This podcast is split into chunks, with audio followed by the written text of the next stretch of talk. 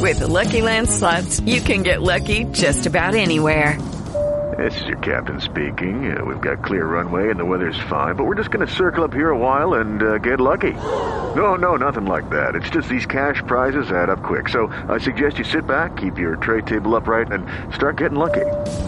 Play for free at LuckyLandSlots.com. Are you feeling lucky? No purchase necessary. Void where prohibited by law. 18 plus terms and conditions apply. See website for details.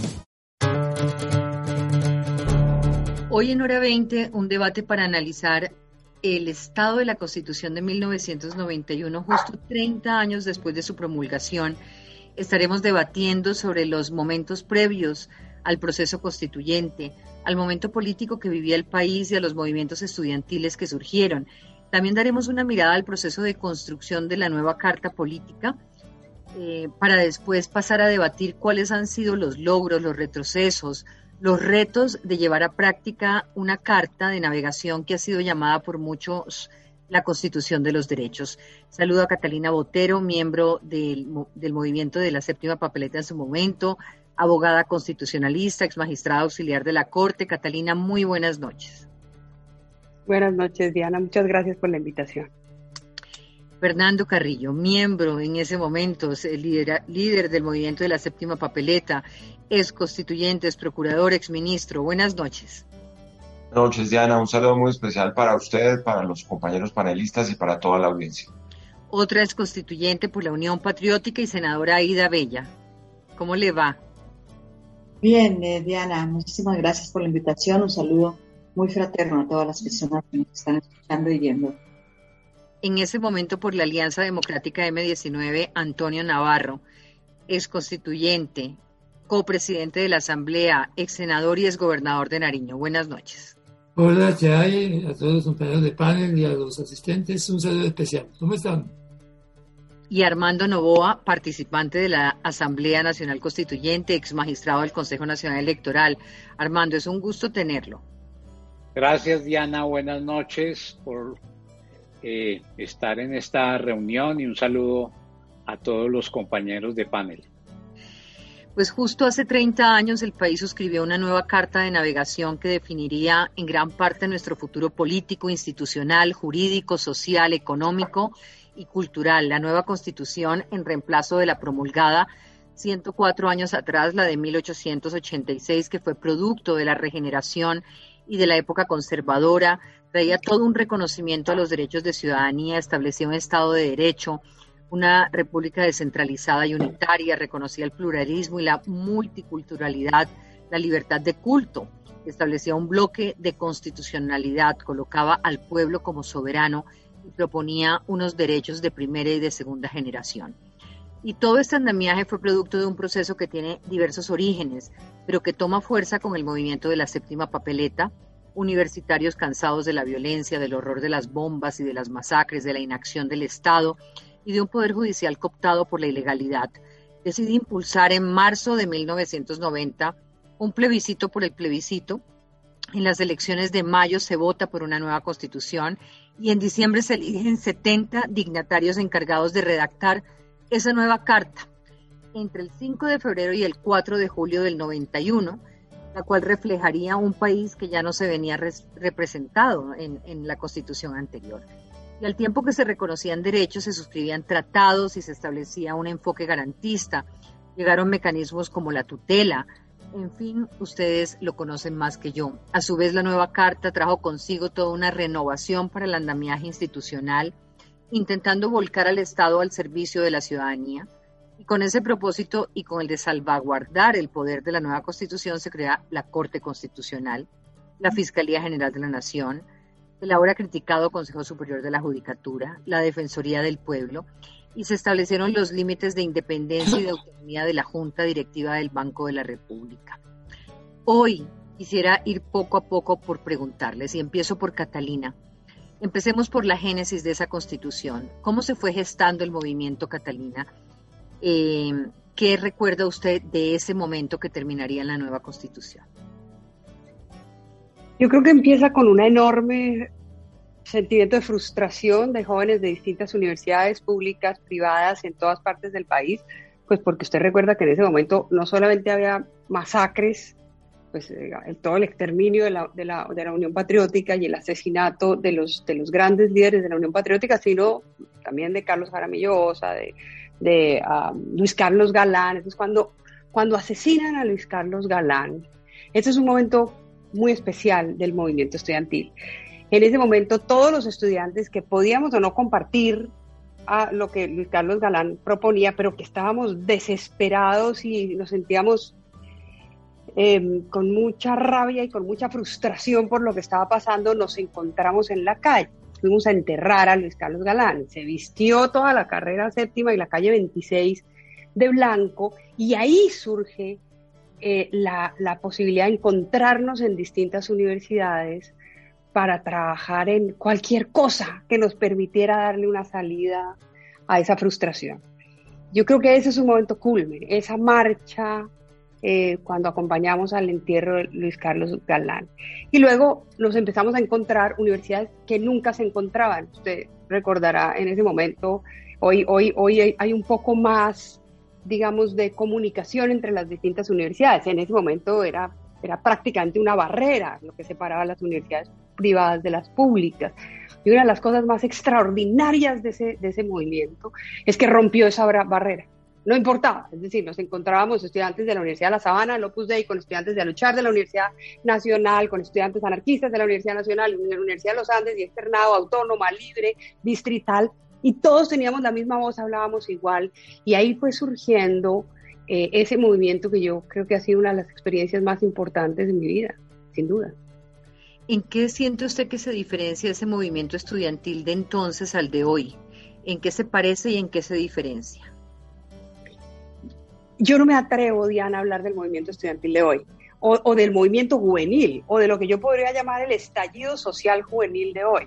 Yo no me atrevo a compararlo porque no lo conozco por dentro, porque creo que es extraordinariamente complejo. Eh, yo creo que hoy lo que pasa es que hay jóvenes, por un lado, estudiantes que sienten que, tienen que ser solidarios con una situación del país que es muy difícil, otros que simplemente no tienen salida laboral eh, y otros que simplemente no han podido acceder a la educación y que no les sirve la matrícula cero porque no hay suficiente cobertura de calidad.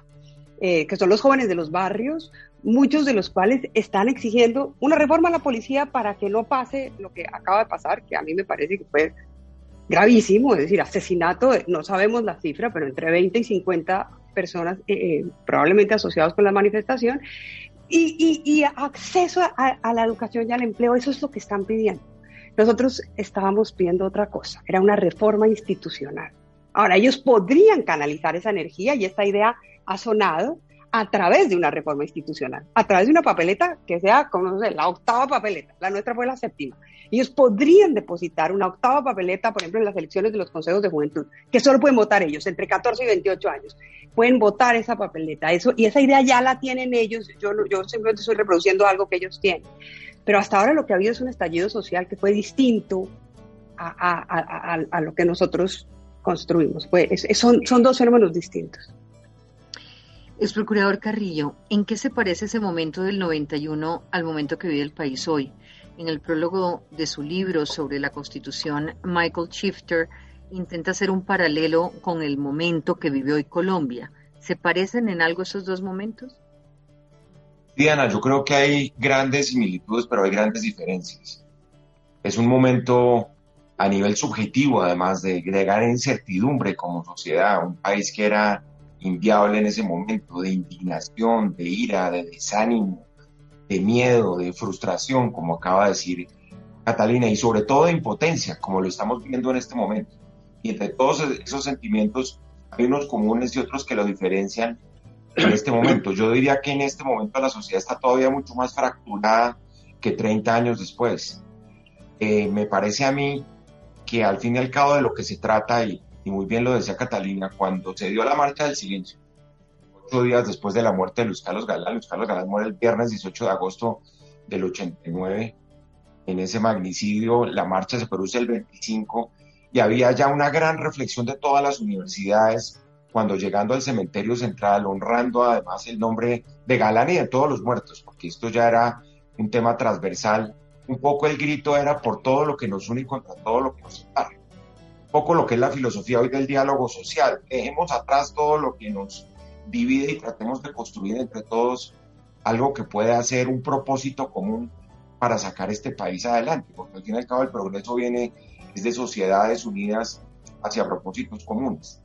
Pero en la misma forma, esa gran desconexión entre sociedad y la política, que yo creo que esto en este momento aparece, digamos que agudizado por la toxicidad del lenguaje político, una era de incivilidad, como la llamó Biden en su discurso del, el 20 de enero respecto de lo que pasó en el Capitolio allá el 6 de enero y que se volvió como un fenómeno universal.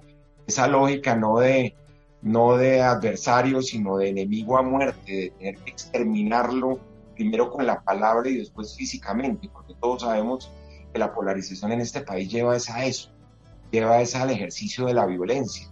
Lo vimos en Cali, en esa especie de situación prerevolucionaria que se dio el domingo 2 de mayo una verdadera insurrección, que fue lo que se presentó. Y, de pronto de parte del soberano, poco oído a lo que pide la calle, una gran desconexión, indiscutiblemente.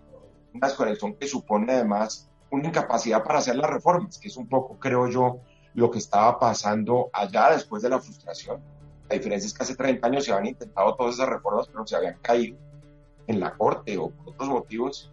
Y aquí simplemente pues es el diálogo un poco del yo con yo, como se dice vulgarmente. Ese diálogo que no funciona, que no da resultados y que nos lleva a que en este momento lo, el único balance del estallido social pues va a ser el reguero de muertos, de daños a la propiedad pública, de policías heridos y una gran frustración de los jóvenes. Y eso hay que traducirlo en otra cosa, que es la gran diferencia de hoy, que esto quede en algo, que esto quede en un paquete de reformas sociales que son las que necesita el país. Yo he estado asesorando a algunos de los que han intervenido en el proceso constituyente chileno en los últimos días. Hablábamos ayer con Antonio en otro escenario y realmente uno lo que le puede decir hoy a los jóvenes es que hay que dejar, hay que demostrar una vez más la capacidad de reforma que tiene Colombia en momentos como este. Esto es un momento constituyente, indiscutiblemente. Cuando uno enseña constitucional, no uno dice hay momentos de la historia de las sociedades donde se producen unos hitos en que hay que transformar estructuralmente la sociedad. Yo creo que es este momento. Un momento además donde hay eh, estados débiles, gobiernos incapaces, partidos colapsados, en fin, tanta patología para hablar de la terminología médica hoy tan en boca, pero estamos de, tratando de mirar eso con optimismo, de construir puentes. Eh, ahí está sobre la mesa también eh, algo muy parecido a la propuesta de la, de la octava papeleta que le hemos conversado con algunos colectivos de jóvenes, la posibilidad de hacer una consulta popular, de utilizar esas elecciones del 28 de noviembre para que el pueblo colombiano se manifieste sobre las 10 reformas sociales que necesita Colombia, que todos sabemos cuáles son. Entonces creo que de alguna manera, Diana, toda esa desesperanza hoy tiene que traducirse en una capacidad de reforma, porque si hace 30 años logramos un consenso, el más importante de la historia de Colombia, ¿por qué no lo intentamos esta vez? A mí me gustaría pasar un poco a la formulación de la nueva constitución entre febrero y julio del 91, una presidencia tripartita entre Álvaro Gómez Hurtado, Horacio Serpa y Antonio Navarro, 74 miembros, cuatro de ellos sin voto, pero con voz. Senadora Ida, ¿cómo fue poner en marcha todo ese sistema de redactar la constitución? ¿Con qué se encontró usted en ese momento? Bueno, primero me encontré con una sorpresa enorme. Fui la persona que instaló la Asamblea Constituyente por las diferentes aves que tienen apellido y por una inscripción que hicieron los jóvenes con velar. Mi apellido es con B, con corta, pero los jóvenes lo habían hecho y el resultado dice lo que vale aquí es la inscripción y punto. Pero era la pelea entre el Partido Conservador. Estaba Salvación Nacional, que lideraba el doctor Álvaro Gómez Hurtado, y estaban los conservadores que lideraba el doctor Pastrana. Y la guerra era este, tenaz. Yo no sabía hasta que me tocó este impasse y, bueno, me encontré con eso, pero luego entonces se eligen los tres eh, presidentes, al doctor eh, Serpa, por ser el partido más votado, el doctor eh, Gómez Hurtado por ser el segundo, y el tercero, el, segundo, perdóneme Antonio, era M19 y el tercero Salvación Nacional.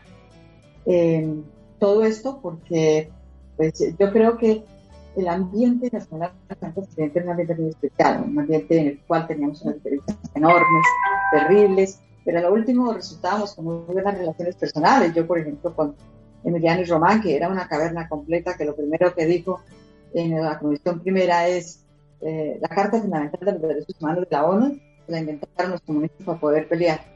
Esa fue la definición de un eh, abogado eminente mm, de salvación nacional.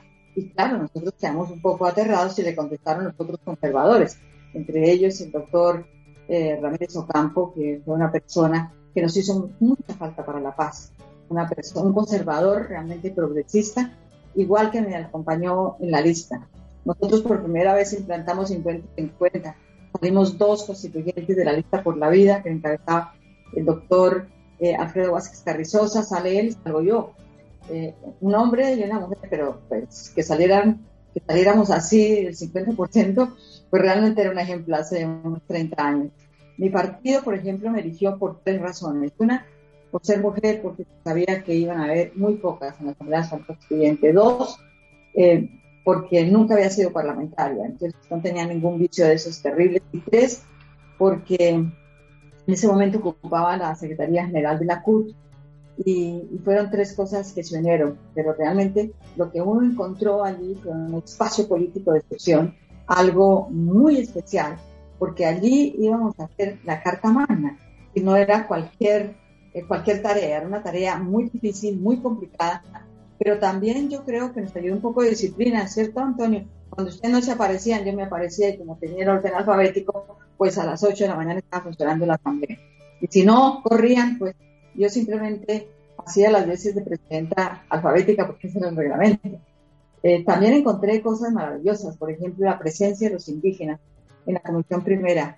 Yo siempre hablo de eso porque me parece que era un bálsamo, era ver toda la, eh, toda la cosmovisión que tienen los indígenas, que nunca habían sido escuchados, que además no estaban en la política, pero que aparecen como una parte integral muy importante de este país y nos ayudaron a definir muchísimas cosas, por ejemplo, en el preámbulo, todo el problema del Dios que querían unos, que querían otros. Y Lorenzo Muela siempre eh, unas pocas palabras, pero eran unas palabras así demoledoras, como por ejemplo, si va a figurar un Dios, eh, yo no sé cuál, hágame el favor y me ponen 269 dioses de las 169 tribus. Y ahí se acaba la discusión. Yo creo que fue eh, realmente mm, impresionante. Yo estuve con eh, María Mercedes Carranza, que estaba en la lista del M19, eh, nuestra brillante poetisa.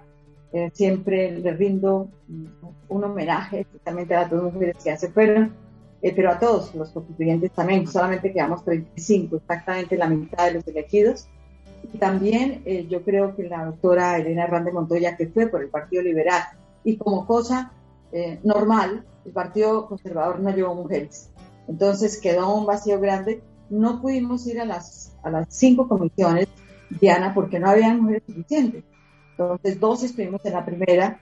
Eh, creo que eh, María Teresa Garcés ya estuvo en la de la justicia. Y en la cuarta. Y luego, en la quinta, creo que estuvo la autora Hernández Montoya.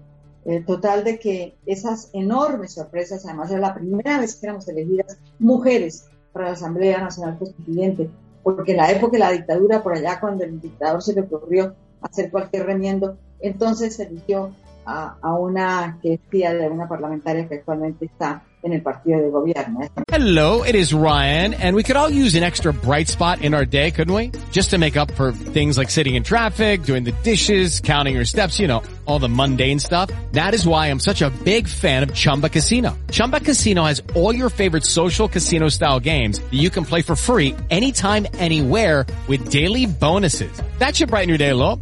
Actually, a lot. So sign up now at chumbacasino.com. That's ChumbaCasino.com. No purchase necessary. BGW. Void were prohibited by law. See terms and conditions. 18 plus. Lucky Land Casino. Asking people what's the weirdest place you've gotten lucky? Lucky? In line at the deli, I guess? Aha, in my dentist's office. More than once, actually. Do I have to say? Yes, you do. In the car before my kids' PTA meeting. Really? Yes. Excuse me, what's the weirdest place you've gotten lucky? I never win and tell. Well, there you have it. You can get lucky anywhere playing at LuckyLandSlots.com. Play for free right now. Are you feeling lucky? No purchase necessary. Void where prohibited by law. 18 plus. Terms and conditions apply. See website for details. Muy bien, eh, me gustaría, ya vamos a empezar el debate, ahora voy con Antonio para preguntarle si esta presidencia tripartita, Antonio, eh, fue como la demostración del consenso que hubo en ese momento para sacar al país del momento que vivía. ¿Cuáles fueron los efectos en términos de unidad? Realmente hubo cuatro consensos. Un consenso ciudadano, donde el movimiento estudiantil de la séptima papeleta fue fundamental, un acto de democracia directa, de democracia participativa, de soberanía popular. Si hay que hacer un reconocimiento, no hubiera pasado nada en 1991 sin ese movimiento de la séptima papeleta.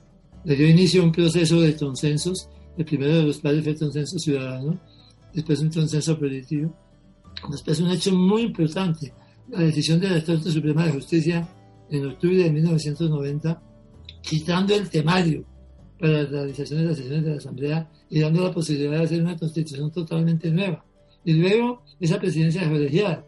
A la presidencia colegiada llegamos porque inicialmente el Partido Liberal quería una fórmula tradicional. Presidente liberal, pero tenía más constituyentes.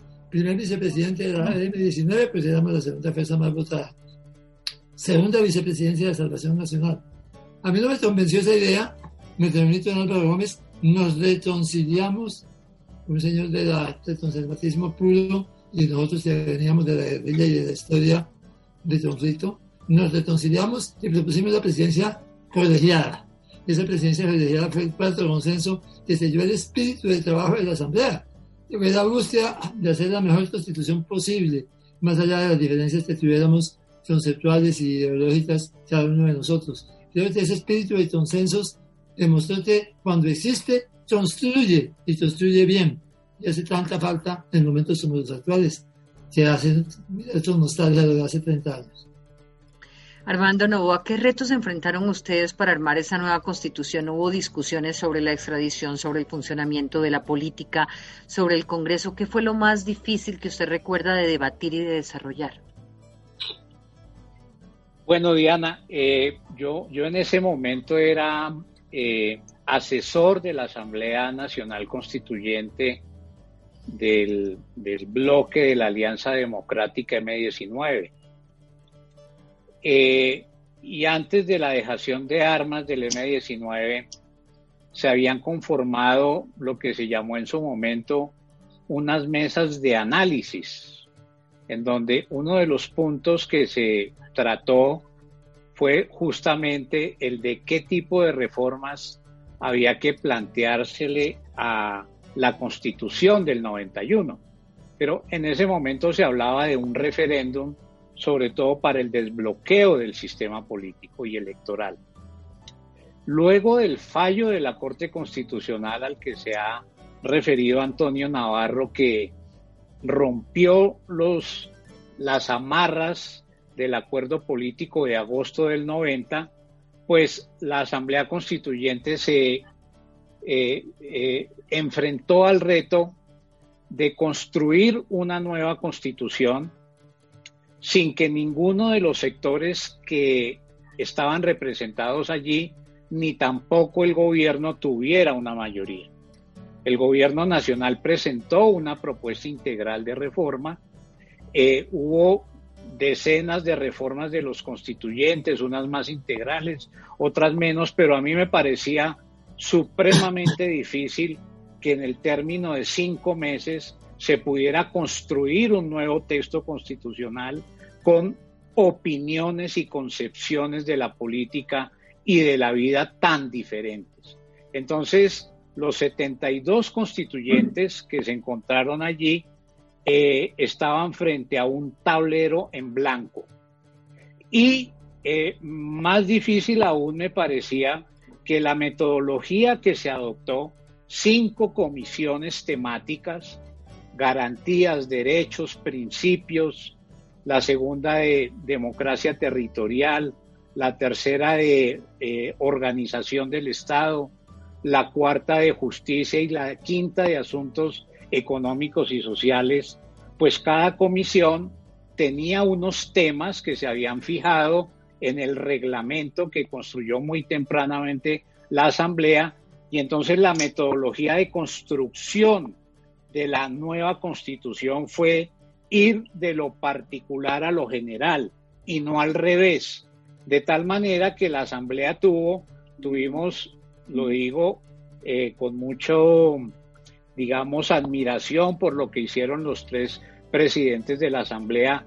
Era muy difícil ensamblar un solo texto cuando venían bloques temáticos de cada comisión y habían temas que se cruzaban. En, las Cortes Constitucionales españolas, la metodología había sido distinta. Había sido partir de lo general y entonces se diseccionaban los temas. Pero aquí fue el microcosmos de cada tema y se fue ensamblando un texto en la primera vuelta como borrador. El reglamento de la constituyente planteaba dos vueltas. Las propuestas que no fueran acogidas en la primera vuelta necesitaban para su incorporación una mayoría calificada en la segunda vuelta. Y ahí hubo temas muy complicados que estuvieron a punto de quedarse por fuera. Por ejemplo, el derecho de huelga. Me acuerdo que se perdió por un voto la posibilidad de que eh, los jóvenes pudieran tener el derecho al voto, creo, Fernando, que era de 16 o 17 años. Algún constituyente salió eh, eh, en un instante, creo que fue al baño y cuando regresó ya se había votado y por ese voto se perdió la posibilidad de tener el derecho al voto a los 17 años.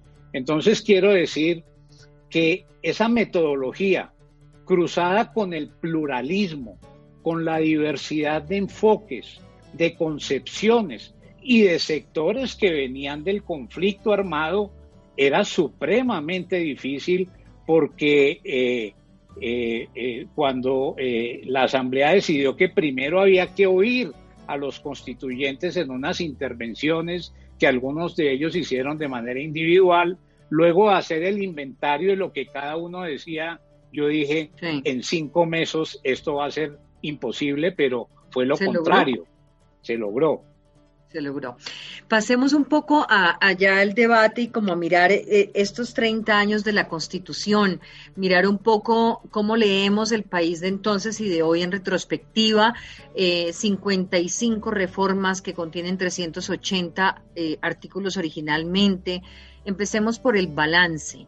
Em, logramos un país más, más inclusivo, democrático, participativo, y si es así, ¿qué está fallando de esa constitución hoy? ¿O qué fue lo que falló? ¿El diseño institucional o los seres humanos? Em, estamos viviendo un momento complejo, lo decía ahora Fernando, así que adelante.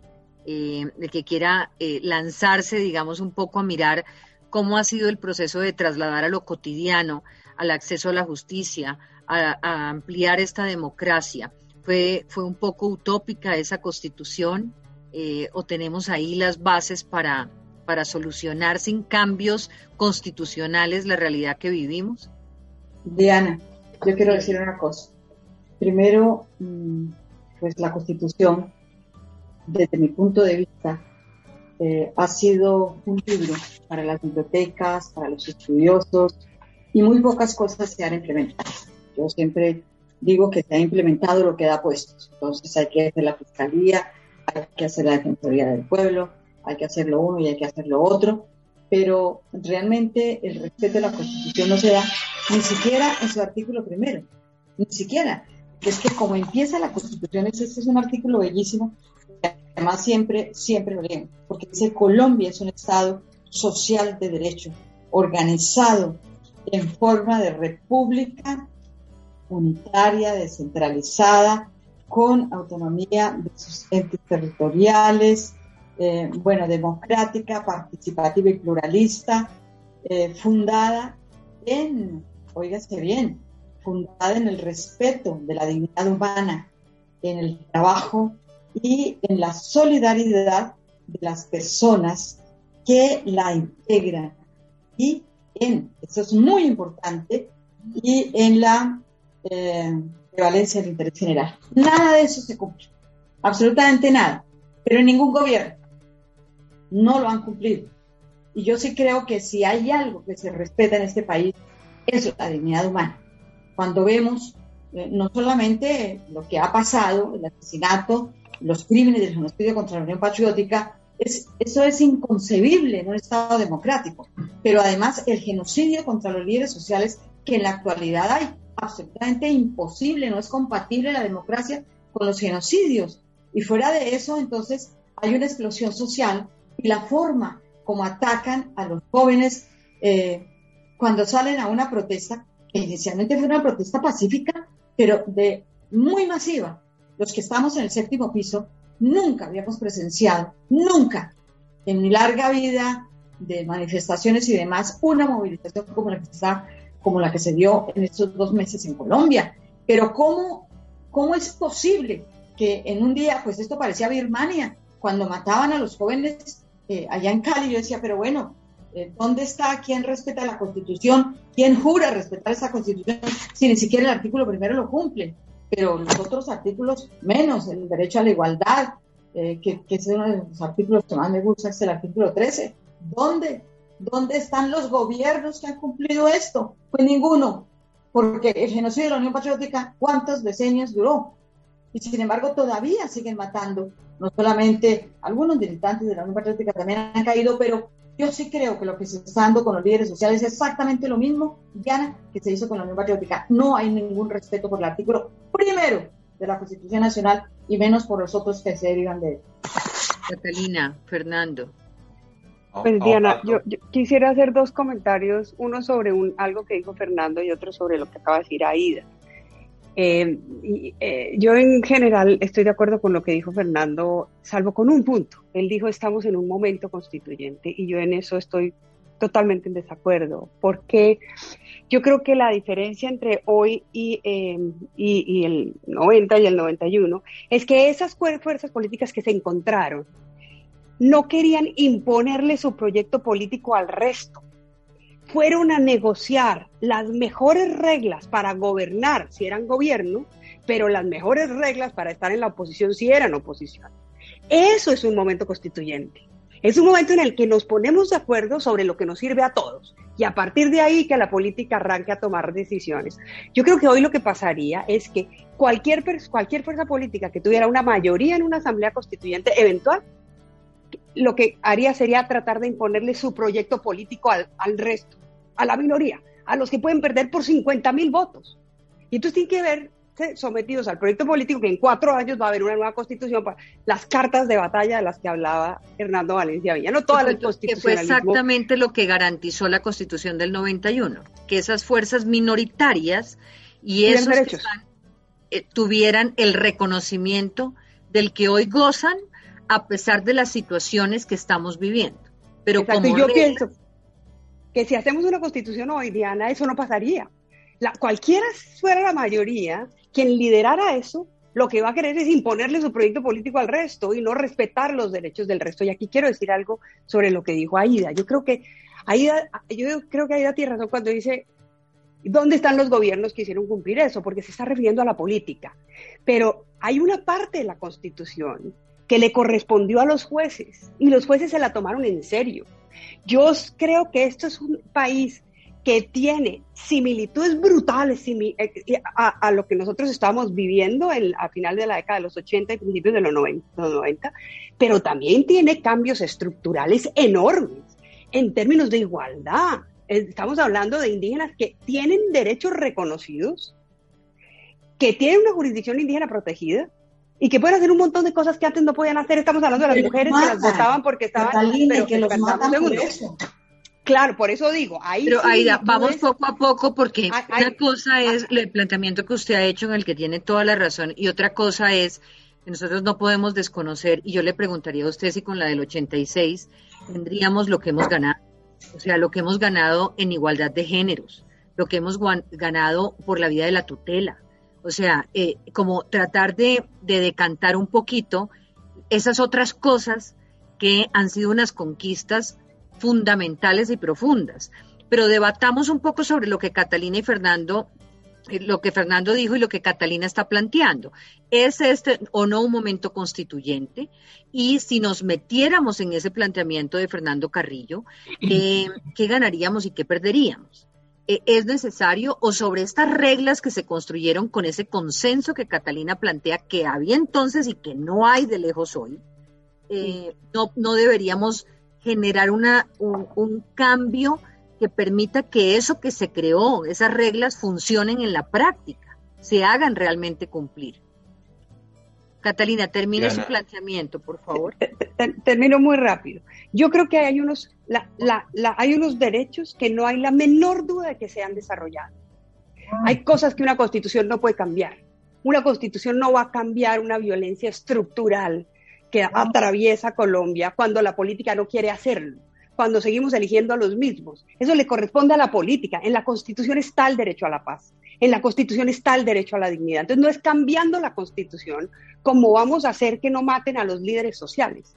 No es cambiando la Constitución como vamos a hacer que no maten a los líderes indígenas. No es cambiando la Constitución como vamos a hacer que no haya feminicidios. Es transformando la política. Y yo creo que para eso no hay que cambiar la constitución. Cierro con esto, Diana. Yo creo que si nos metemos en la vaca loca de cambiar la constitución, vamos a perder mucho más de lo que podemos ganar. Lo que nos tenemos es que meter en la vaca loca, y no es la vaca loca, sino en la seriedad de cambiar la política. Eso es lo que tenemos que hacer. No cambiar la, constitución, sino cambiar la política. Fernando, defienda su argumento. No, Diana, es que yo creo que estamos completamente de acuerdo. Es que una cosa es decir que en un momento constituyente un momento constituyente no implica la convocatoria de una Asamblea Nacional Constituyente ni la reforma de una constitución. Eso no es lo que yo estaba afirmando ni lo que establece Ackerman, que es el que describe lo que son los momentos constituyentes dentro de una sociedad. En este momento lo que hay que hacer es acudir al constituyente primario, que es muy distinto que convocar una Asamblea Nacional Constituyente. Creo que todos estamos aquí de acuerdo en que aquí no se necesita una reforma constitucional, por lo que acaba de decir Catalina. Aquí hay problemas cuando uno enseña constitucional, uno dice, la constitución es como la estructura ósea del organismo humano, son los huesos, es el esqueleto. Eso necesita músculo, sistema circulatorio, sistema nervioso para poder caminar. Instituciones democráticas son, de alguna manera, un factor que depende de la cultura política, que fue un poco lo que durante mucho tiempo se defendió dentro del ideario que fuimos a tratar de imponer en la Asamblea Constituyente en un consenso, por supuesto. Entonces, lo que está fallando indiscutiblemente es la cultura política. Aquí lo que hay que hacer es cambiar la forma de hacer política. Aquí se dañan las elecciones, por ejemplo, a nivel de los organismos de control, porque la política no se ha modernizado, porque seguimos en un intercambio, en un trueque de contratos y de nombramientos y de corrupción. Luego, sí es evidentemente la política la que lo ha frenado. Y aquí pongo un elemento adicional. Diana, la decisión, digamos, más compleja de la constituyente lo hablábamos con Antonio ya en diversos foros, fue la revocatoria del mandato del Congreso. Porque eso vino con un agregado negociado por el expresidente López que impidió que los constituyentes fueran los protagonistas de la política postconstituyente. Resulta que la política. Hey guys, it is Ryan. I'm not sure if you know this about me, but I'm a bit of a fun fanatic when I can. I like to work, but I like fun too. It's a thing. And now the truth is out there. I can tell you about my favorite place to have fun. Chumba Casino. They have hundreds of social casino style games to choose from with new games released each week. You can play for free anytime, anywhere and each day brings a new chance to collect daily bonuses. So join me in the fun. Sign up now at ChumbaCasino.com. No purchase necessary. BGW. Void were prohibited by law. See terms and conditions. 18 plus. Judy was boring. Hello. Then Judy discovered ChumbaCasino.com. It's my little escape. Now Judy's the life of the party. Oh, baby. Mama's bringing home the bacon. Whoa. Take it easy, Judy. The Chumba life is for everybody. So go to ChumbaCasino.com and play over 100 casino style games. Join today and play for free for your chance to redeem some serious prizes. ChumbaCasino.com. No purchase necessary. Void prohibited by law. 18 plus terms and conditions apply. See website for details. Post constituyente se encargó de regresar al pasado los 150 días de gobierno alternativo, como los llama el profesor Cepeda, en donde prácticamente la clase política no manejó la constitución entonces estábamos enfrente a un momento de política, es así con P mayúscula, de alta política ciudadana, donde todas las minucias de la politiquería y de la corrupción no se vieron en la constituyente. Y después viene, pues claro, la destorcida en donde la clase política se presenta en las elecciones del Congreso después de la constituyente y volvemos a las mismas. Entonces, en la tesis del momento constituyente lleva necesariamente a que se acuda al constituyente primario que es lo que hemos creído en este momento, sobre todo ante la crisis dramática de la representatividad y de la representación en ¿De este qué manera acudir al constituyente primario? Es eso. Pues normal, ahí están los mecanismos que consagramos, porque a nosotros nos tocó al movimiento estudiantil, solo había una forma de reformar la constitución en el Congreso, hoy hay plebiscito, referendo, consulta popular. Nosotros creemos que por el calendario esto un poco va en la línea de lo que Catalina comentaba, de lo que están en este momento ventilando los jóvenes, aprovechando las urnas, como hicimos hace 30 años, aprovechemos esa consulta de los consejos juveniles y hagamos las reformas sociales que necesita Colombia. El momento constituyente se refiere a eso, a que aplazamos durante 30 años la reforma social. Y creo que en eso estamos de acuerdo todos. Y haciendo el listado, que lo han hecho las universidades. Yo me he tomado el trabajo, Diana, de, de hacer un balance de lo que han dicho todos los rectores, todos los centros de pensamiento, las plataformas de diálogo social, y todo el mundo coincide en cuál es el núcleo de las reformas sociales que hay que hacer en Colombia, que han sido, por supuesto, desatendidas en los últimos 30 años. En ese sentido, como se trata de una transformación institucional, ya no constitucional, pero sí acudiendo al constituyente primario, pues podríamos hablar de uno de esos momentos en que somos capaces de darle un timonazo a la realidad social, institucional del país y que pueden venir grandes cambios en ese sentido. Es la única forma de desactivar la crisis social. Diana, la gran equivocación del gobierno consiste en creer que con mecanismos de orden público va a solucionar o aliviar el problema social que vive Colombia. Y de hecho está pensando que ya se arregló, que porque desapareció el Comité Nacional del Paro y los pliegos y demás, pues el problema social pasó a un segundo nivel y ahora el problema es de orden público, de una ley de vandalismo, de cuestiones que no atacan de manera alguna los problemas de carácter social. Entonces me parece que todos estamos de acuerdo además en que el factor de cultura política fue el freno de mano que se le puso a la Constitución del 91. Creo que Aida lo acaba de decir muy bien. Toda esa cultura pues de, violencia, de no respetar la vida, eso hace parte del juego político diario en Colombia, así lo ha sido. Esto es nuestro código genético desde hace cuántas décadas, de acudir a la violencia y de exterminar al otro Sí, pero digamos, digamos que la discusión eh, eh, quisiera como centrarla un poco eh, en eso, en, para volver ahora a lo que decía Ida y mirar eso y mirar si la sensación de que tenemos por un lado la letra y por otro la realidad y cómo logramos que eso se conecte. quiero pues pasarle esta pregunta de que abrió que abrió Catalina frente al planteamiento suyo, si estamos en un momento constituyente y de qué manera meternos en es, en una eh, en esa vía, eh, ya con las claridades de Carrillo, eh, es conveniente o no, Antonio Navarro, Novoa. Bueno, la verdad es que sí ha habido cambios en estos 30 años. La independencia del Banco de la República ha permitido controlar la inflación. Teníamos inflaciones del 34, 36% en aquella época. Hoy la inflación promedio es del 3%, porque no hay una emisión libre, indeterminada y exagerada de papel moneda. Ya no tenemos bipartidismo. Hasta 1991 tenemos solamente dos partidos. Ya no tenemos estado de sitio permanente, donde se gobernaba por decretos de estado de sitio y el verdadero legislador eran los decretos de estado de sitio más que el Congreso. Se han producido cambios, pero en lo más importante, es en la concepción de Estado social de derecho, está en el artículo primero, con la Carta de Derechos más completa que pudimos haber hecho en ese momento, la verdad es que no ha habido resultados de esa definición de Estado Social de Derecho y de esa Carta de Derechos en la vida de los colombianos. En eso tiene razón Aida. No ha habido resultados en volver los derechos realidad para los colombianos. Pero eso no es un asunto simplemente de que esté escrito en la Constitución, que está bien escrito y no necesita reformarse necesita aplicarse. Es que tengamos más de un momento constituyente, eh, Fernando, es gobiernos que se casen con esa concepción de Estado social de derecho. Eso no se va a lograr de un día para otro, ni en una, toma de decisión de un día por una votación. Eso necesita un ejercicio de poder, un ejercicio de gobierno, un ejercicio de Congreso que lleve la realidad a la realidad esa concepción de Estado social de derecho en la que estamos muy atrasados. Pero tener esa concepción de Estado Social de Derecho en la Carta Constitucional es una gran ventaja para Colombia y por eso sí digo con toda claridad, no necesitamos una constitución nueva, necesitamos aplicar los elementos esenciales de la constitución en el ejercicio del Congreso y en el ejercicio del gobierno, o sea, en el ejercicio de la política. Esa es la tarea de los próximos años. Sí, lo voy a decir en otros términos. Eh, en 1990 había una crisis de Estado. Hoy no tenemos una crisis de Estado entendida esta como el bloqueo institucional para hacer cambios. La diferencia entre ese momento y hoy es que en ese entonces el instrumento por excelencia que tenía el Estado y el gobierno era el régimen del estado de sitio.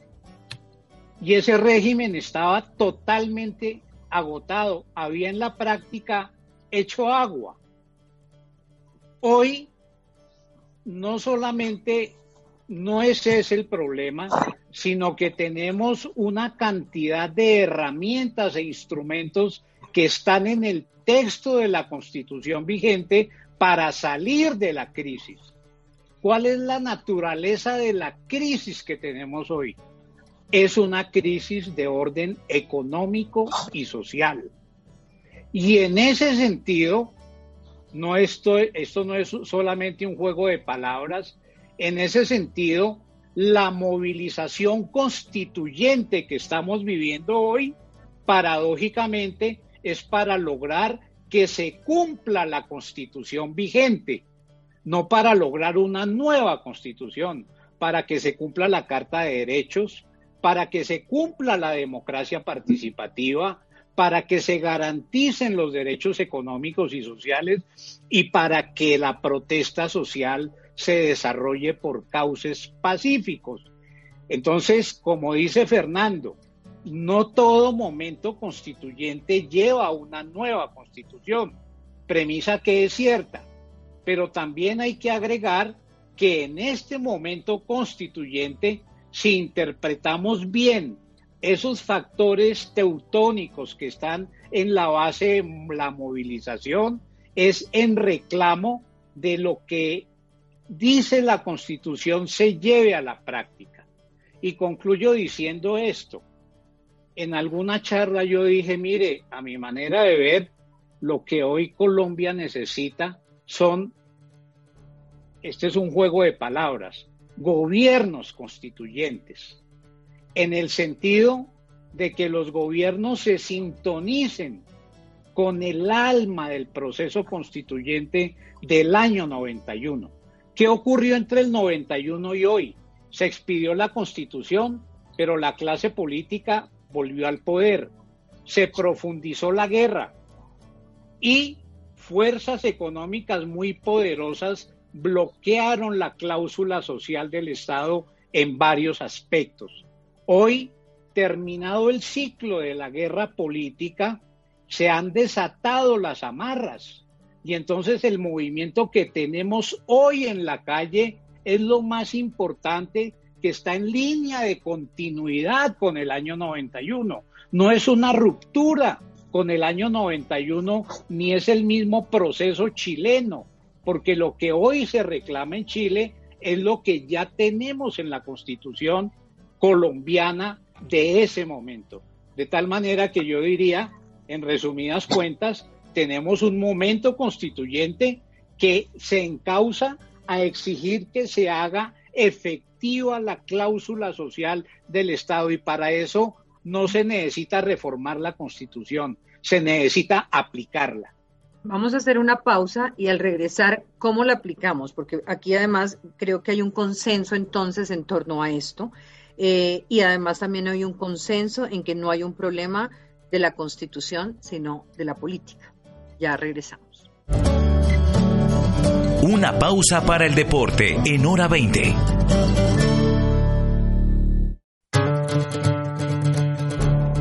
Regresamos en este especial de los 30 años de la Constitución del 91 con Catalina Botero, Antonio Navarro, Aida Bella, Armando Novoa, Fernando Carrillo. Y aterricemos entonces. Tenemos claros los logros de la Carta Política, la tutela, eh, avances en descentralización, reconocimiento de multiculturalidad, eh, un, diseño institucional eh, muy importante, reformas que nos han hecho distintos pero problemas profundos que, en los que vemos que hay una constitución que se queda en letra y una clase política que no está obviamente dispuesta eh, a ponerla en práctica. ¿Qué hacer?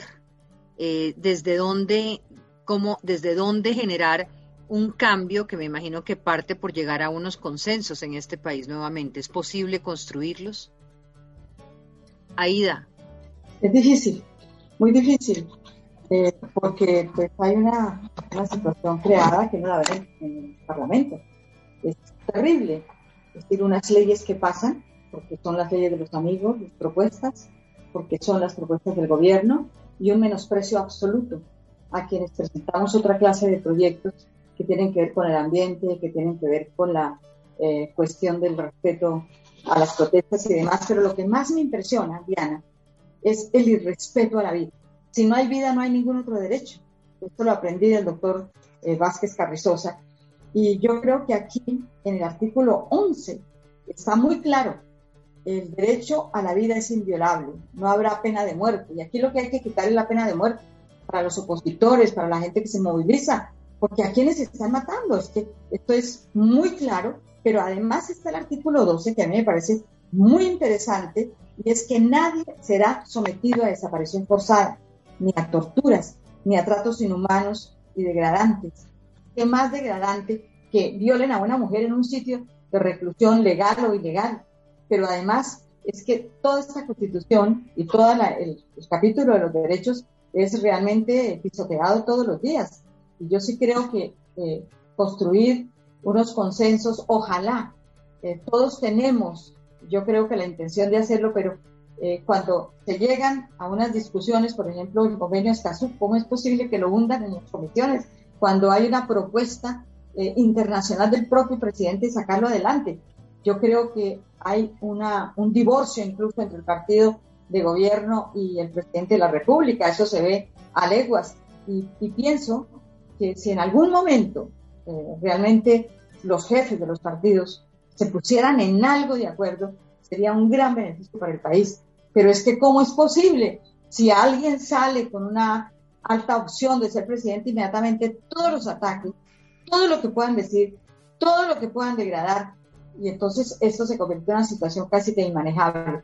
Hablan, por ejemplo, en los periódicos extranjeros, acabo de ver un periódico del Reino Unido, donde dicen que Colombia es un país eh, fallido, es un Estado fallido, ahí no funciona nada, Ahí lo que hay son problemas que no los soluciona ni el gobierno, ni les interesa ni siquiera escuchar a los contradictores. En todas las democracias del mundo, la oposición es tenida en cuenta. Nosotros hemos enviado más de 30 cartas al presidente de la República, no le interesa, no le importa. A él no le interesan sino sus amigos y la posibilidad de colocarlos muy bien, lo que claro genera que haya un gobierno no solamente débil, sino un gobierno incapaz de afrontar el mínimo problema y esto nos coloca en una situación bastante difícil, muy complicada, porque el mismo presidente da el ejemplo de excluir una parte de la población colombiana y solamente dedicarse a lo que hace su partido y a lo que yo dije.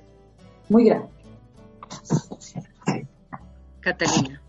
Eh, Diana, yo creo que eh, hay unos avances de la Constitución de 1991, en su inmensa mayoría debido a los jueces, en términos de, de freno a la arbitrariedad, de conquistas de, en términos de igualdad.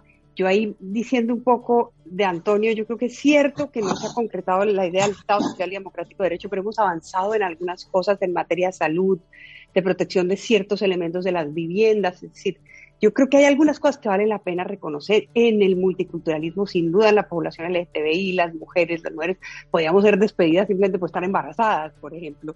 Eh, no, los, chicos nos pueden echar de las universidades por tener un tatuaje. Entonces, ahí hay, ahí hay protección de la igualdad de sujetos constitucionalmente privilegiados. Entonces, para defender eso, habría que proteger primero la autonomía del Poder Judicial, que está todo el tiempo amenazada, particularmente por quienes no quieren a la Constitución de 1991, a quienes no les gusta la división de poderes, quienes no están de acuerdo con que esos privilegios se hayan disuelto. Son quienes atentan contra la autonomía del Poder Judicial. Entonces proponen una sola corte, disolver a la Corte Constitucional. Bueno, hay que proteger la autonomía del Poder Judicial. Y luego viene el otro problema serio que no hemos resuelto, que, nos caracteriza muy mal, del cual se ha hablado ya, Aida lo ha puesto presente, es el problema de la violencia brutal, particularmente contra ciertos sectores eh, de la población, como los líderes sociales eh, en particular. Y, pero eso yo creo que se resuelve nuevamente con la política. Eh, entonces, la pregunta es, ¿qué es lo que está fallando? que no elegimos personas que quieran hacer cumplir esa constitución, que es tan noble, que es aspiracional, como lo dice Mauricio García de una manera muy linda, como lo señala también Rodrigo Primo en otro artículo, esta constitución no miró al pasado, miró al futuro y buscó transformar las relaciones sociales para mejor. ¿Por qué no estamos eligiendo gente que tenga ese proyecto, ese programa de gobierno? Y yo creo que ahí es donde tenemos que hacernos las preguntas claves. Y volviendo a lo que decía eh, Carrillo, yo creo, yo no utilizaría la expresión poder constituyente, ahí podemos discutir sobre si Ackerman sí o no, pero yo utilizaría otra expresión, me parece que esa expresión puede confundir ¿no? un poco a la gente, pero, pero en gracia discusión, y, y entiendo por qué lo dice, pues renovar esta energía que está en la calle, pero canalizándola hacia reformas institucionales. Y yo creo que esas reformas institucionales tienen que ver con la igualdad, como lo señalaba también Antonio y Aida, ¿no? Y, bueno, los, en realidad los cuatro. Entonces, lograr canalizar esta energía hacia, en, un momento en donde además nuevamente se están reivindicando las políticas de intervención social, de intervención del Estado en la economía, en serio, eh, pues por la situación económica que ha generado la pandemia, yo creo que eso sería una salida, una salida muy importante para hacer realidad esos derechos que están en la Constitución y que no le corresponde a los jueces sino a la política hacerlos realidad. Fernando. Yo creo que la única salida sigue siendo el diálogo, el diálogo social, y eso está probado, está comprobado, está experimentado. No solo por lo que representó el proceso del 91. Aquí yo les cuento una experiencia en la que algunos de ustedes participaron en la Procuraduría tuvimos seis cumbres de diálogo social, donde estaba sentada desde doña Lina Moreno de Uribe al lado de Timochenko, la presidenta del Centro Democrático, con el presidente del Partido de los Comunes, yo creo que a ella nos acompañó en algunas. Unas fueron convocadas por los empresarios, comenzamos en Cerrito Valle con Henry Eder convocando, pasamos a Kirama por el grupo empresarial Antú. O'Reilly Auto Parts puede ayudarte a encontrar un taller mecánico cerca de ti. Para más información, llama a tu tienda O'Reilly Auto Parts o visita oreillyauto.com. Oh, oh, oh,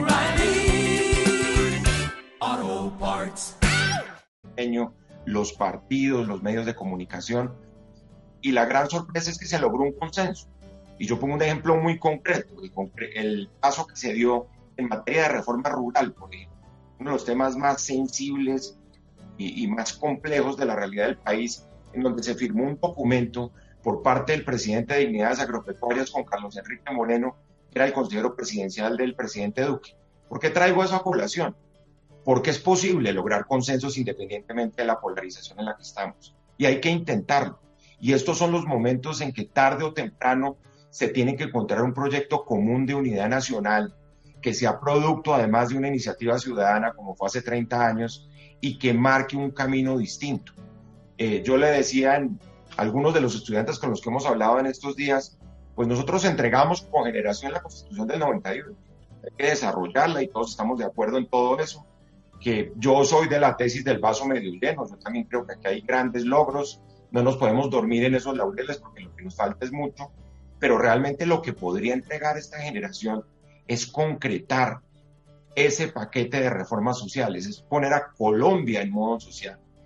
Yo diría, y la constitución del 91 fue sobre todo un referente ético, entendiendo la ética como algo que se deriva de la dignidad humana, del respeto de los derechos fundamentales. Y ahí es donde hemos fallado, como Aida muy bien lo ha repetido aquí durante estos minutos. Y si este es un postulado ético, pues de ahí hay que seguir avanzando para tratar de sentarse en una mesa, oír al otro plantear, proponer y poner en marcha una serie de reformas. Hay muchas que se han hecho, Antonio mencionaba algunas, pero hay otras que están totalmente postergadas, totalmente aplazadas y que no pueden ser el resultado de una visión unilateral de un gobierno que en este momento puede creer que las fórmulas son las que él tiene en la manga, cuando estamos en una democracia ya no participativa, sino deliberativa, donde son los ciudadanos específicamente quienes deben tener la palabra en un acontecimiento como este. El hacer ese, ese match entre lo que está sucediendo en la calle con las instituciones democráticas es el compromiso tradicional de la clase política. Sabemos que no lo va a hacer por la desconexión que existe en la clase política. Uno se pregunta, por ejemplo, imagínense ustedes de, del balance del Congreso al final del año con las reformas o proyectos de ley sociales que se van a presentar al Congreso, cuando sabemos que casi que se habían hundido todos los proyectos a la oposición en las últimas semanas de esta legislatura. Entonces uno piensa, bueno, ¿y con qué vamos a quedar el 15 de diciembre? ¿Cómo va a entrar Colombia a un proceso electoral ya a nivel de corporaciones públicas y presidencial sin ningún tipo de consenso? Va a haber un tercer pico de la protesta social cuando ya vimos que aquí todo parece indicar que vamos es casi que a un paro armado como el paso siguiente ante la intolerancia de muchos sectores. Entonces yo creo que sí es la hora de una tregua, Diana, y es una, y una tregua como la que hicimos en el 91, cuando en la mitad del asesinato de los candidatos presidenciales, Antonio Navarro asesinan a Carlos Pizarro León Gómez y saca la bandera y le dice, como lo narra en su libro, a sus correligionarios, seguimos adelante con el proceso de paz, cuando el 90% de la gente le estaba diciendo que tenían que salirse del proceso y de cerrar ese capítulo y volver a la guerra. Yo creo que esos son los momentos cumbres de la historia de una sociedad. A mí me parece por eso que intentar el diálogo, demostrando, y, repito, no solo hay una plataforma, hay cinco o seis plataformas de diálogo. Yo les decía, miren los documentos que han salido de las universidades, no solo de las universidades privadas, la nacional, la Universidad del Minuto de Dios. El rector de la Universidad del Minuto de Dios hizo una convocatoria tecnológica donde entraron más de 8.000 propuestas de los jóvenes, es decir, la tecnología y la modernidad, la que no tuvimos hace 30 años, nos va a permitir recibir esa cantidad de propuestas y canalizarlas, concretar, encauzar ese descontento ciudadano y juvenil en las reformas que necesita Colombia. Y yo creo que hay que avanzar en esa línea para poder llegar de nuevo con algún grado de civilidad al proceso electoral del 2022, que yo creo que de otro modo va a ser otro proceso violento como nos está acostumbrando la realidad de este país en las últimas. Los demás, Armando, todos. Antonio. Eh, bueno, pues. Y me gustaría un poco revisar eh, Corte Constitucional hoy, Fiscalía y alguna de las, eh, porque una de las grandes preocupaciones es cómo lograr que no haya cooptación de, de poderes, ¿no? Cómo lograr esa independencia. Entonces, eh, ahí hay un cambio necesario en el diseño institucional, en la elección de los personajes que llegan a los cargos o qué. Sí, bueno, eh, Diana, yo quisiera referirme muy puntualmente a la afirmación de que para muchos eh, la constitución del 91 no se ha estrenado y se quedó en el papel. Eh, ciertamente existe esa percepción en algunos sectores, pero las cifras de la Constitución del 91 son incontrastables. Yo me voy a permitir leer las siguientes cifras para que veamos si ese tipo de afirmaciones corresponden o no a la realidad. El referéndum que impulsó el expresidente Uribe en el año 2003 obtuvo la participación de 6.300.000 personas. El plebiscito del 2016, 13 millones de personas. La consulta popular del 2018, 11 millones y medio de personas. El mandato ciudadano por la paz, que es un mecanismo de participación innominado, como lo llamó la Corte Constitucional en su momento, 10 millones de personas. El, la consulta región Caribe del 2010, 3 millones 120 mil personas. Si usted totaliza esas cifras, va a tener que en mecanismos de participación democrática creados por la Constitución del 91, oíganme bien, se expresaron alrededor de 45 millones de personas. A eso agréguele los 8 millones de personas que han acudido a la acción de tutela, que es, como todos lo sabemos, la joya de la corona. ¿Qué quiero decir con esto? No nos podemos asombrar de lo que está pasando hoy en la calle, porque la constitución del 91 creó unos escenarios de participación que le sirven a todos, le sirve a la derecha, a la izquierda, al centro, a los sin partido, como muestran esta cifra, y que los problemas que tenemos con la democracia participativa es la manera como los ha reglamentado el Congreso, porque de estos cinco mecanismos de participación, solamente una pregunta del referéndum de Uribe funcionó. Si le agregamos a esto las leyes de iniciativa popular, por ejemplo, un referéndum constitucional para convertir al agua en un derecho fundamental, se recogieron 2.700.000 firmas. ¿Sabe qué pasó con ese proyecto en el Congreso? Que lo, en las comisiones primeras de Senado y Cámara desnaturalizaron su contenido a tal extremo que el promotor de la iniciativa decidió retirarla. ¿Dónde está el problema ahí? Está en la ley quinta del año 92. Entonces, si quisiéramos poner las cosas en un orden constructivo, yo tendría que decir, hay que modificar las reglas legales de la democracia participativa, hay que estimular las organizaciones sociales que están en esto, hay que abrir diálogos regionales, hay que reencauzar los presupuestos a través de prácticas como el del presupuesto participativo, así estemos por fuera de los términos legales para hacerlo. Y de esa manera se podría abrir el diálogo en forma constructiva.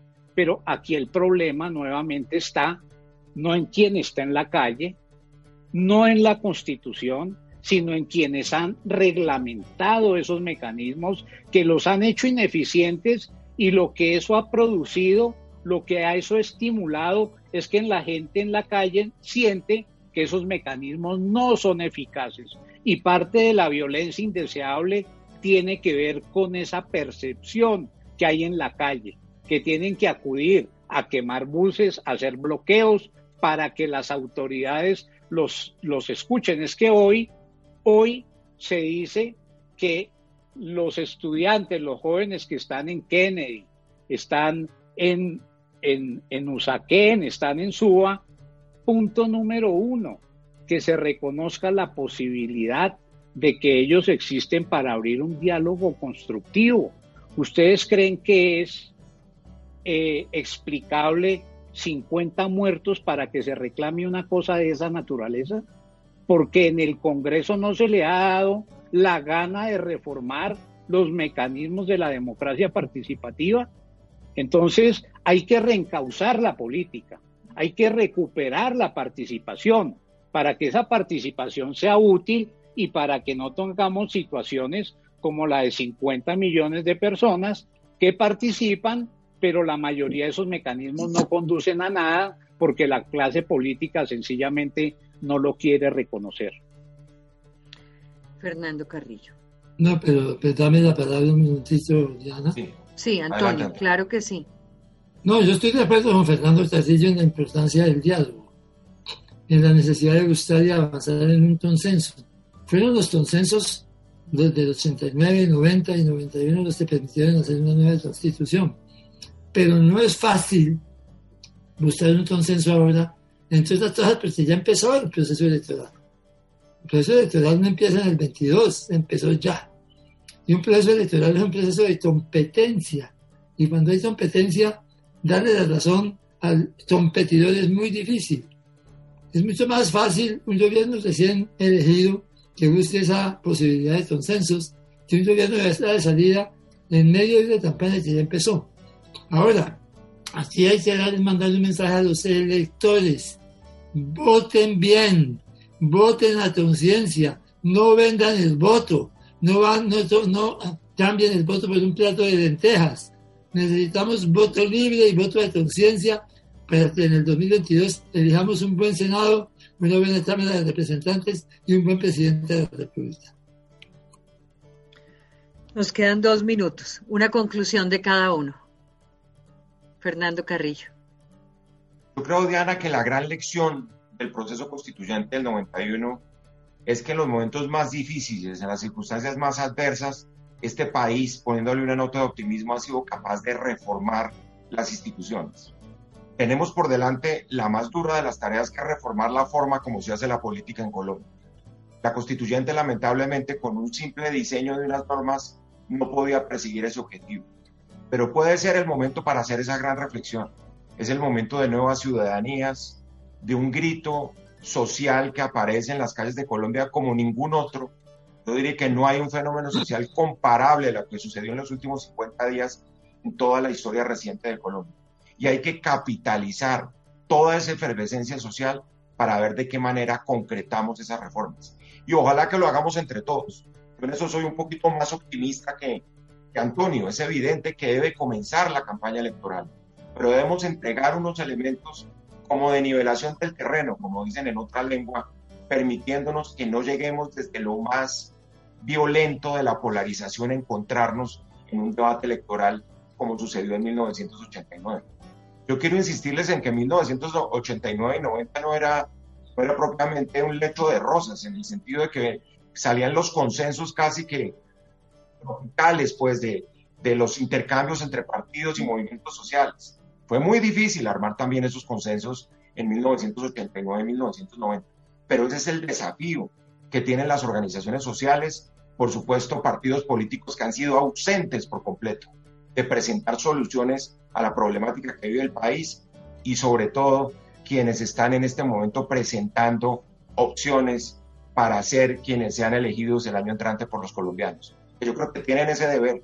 Pero si logramos, por ejemplo, quitarle ese, ese cariz de izquierda, derecha o centro que deben tener las reformas sociales en Colombia y se demuestra que una iniciativa ciudadana lleva a ese punto de convergencia, creo que hemos avanzado bastante en la búsqueda de la convivencia y en el rechazo absoluto de la violencia, que es necesariamente lo que nos sigue agobiando y que va a ser un factor que no se va a quedar a la vera del camino del proceso electoral del 2021.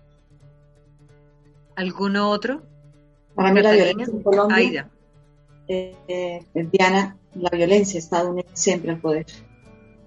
Y lo que vemos en este momento es eso, eh, cómo conservan los privilegios con violencia, cómo se conservan en el poder con violencia, eh, qué hacen para, para conservarla, pues matar al opositor, porque esto no es de ahora, es que si nosotros miramos 200 años atrás, es eso, declaradas guerras civiles, no declaradas, no importa, pero hay que matar para conservar eh, todo lo que tienen. Yo creo que hay necesidad de, de llamar, hacer un llamado muy fraterno a los jóvenes. Los jóvenes están enseñando a hacer otra clase de política. Les tocó una, época muy dura, les quitaron todo hasta el miedo. Como decía una gran pancarta que llevaba una mujer muy joven en una de las manifestaciones, que es de las que más me ha llamado la atención. Pero yo sí creo que aquí también eh, parte es también de los medios de comunicación. Por favor, ayuden, porque es que la corrupción se apoderó del Congreso. Es que uno tiene ahí 70% de, de, de señores que se sientan con uno eh, y de señoras, yo también me imagino, que compran los votos. Entonces hablan de las grandes mayorías de votos comprados. Yo sí creo que esto hay que cambiarlo y de la única manera es votando, como dice Antonio, votando bien, votando por la gente que no va a la política a hacer, eh, plata, a hacer negocios, porque tenemos que cambiar ese índice tan espantoso que hay que nos dice que Colombia es un país el segundo más desigual de América, pero también el cuarto en el mundo. Es que el 0.4% de la población es dueña del 46.6% de la tierra. Es un dato del censo agropecuario y estamos próximos a tener, porque tiene que hacerse en el 2024, el otro censo agropecuario. No vamos a dejar pasar esa época porque duramos 45 años mientras ellos centralizaban el poder de la tierra. Esto es muy grave porque es sacar a los campesinos e impedir realmente empleo en Colombia. Muchas gracias. Catalina, 20 segundos.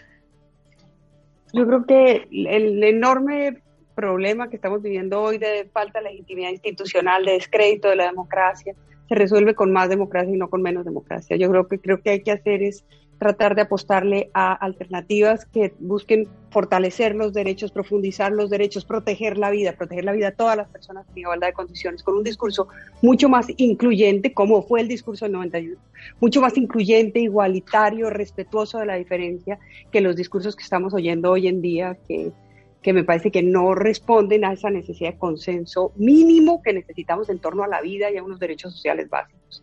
Me parece que eso es lo que deberíamos tratar de buscar. Gracias a todos. Una feliz noche. Antonio, cinco segundos. A los jóvenes, inscriba su cédula, jovencito, y vote libremente. Diana, me permite un pequeño recorderis lo que decía Álvaro Gómez Hurtado en 1995. Tenemos una nueva constitución, pero no logramos derrotar el régimen. Creo que todos estamos de acuerdo en que ese es el reto para el futuro inmediato. Gracias a todos.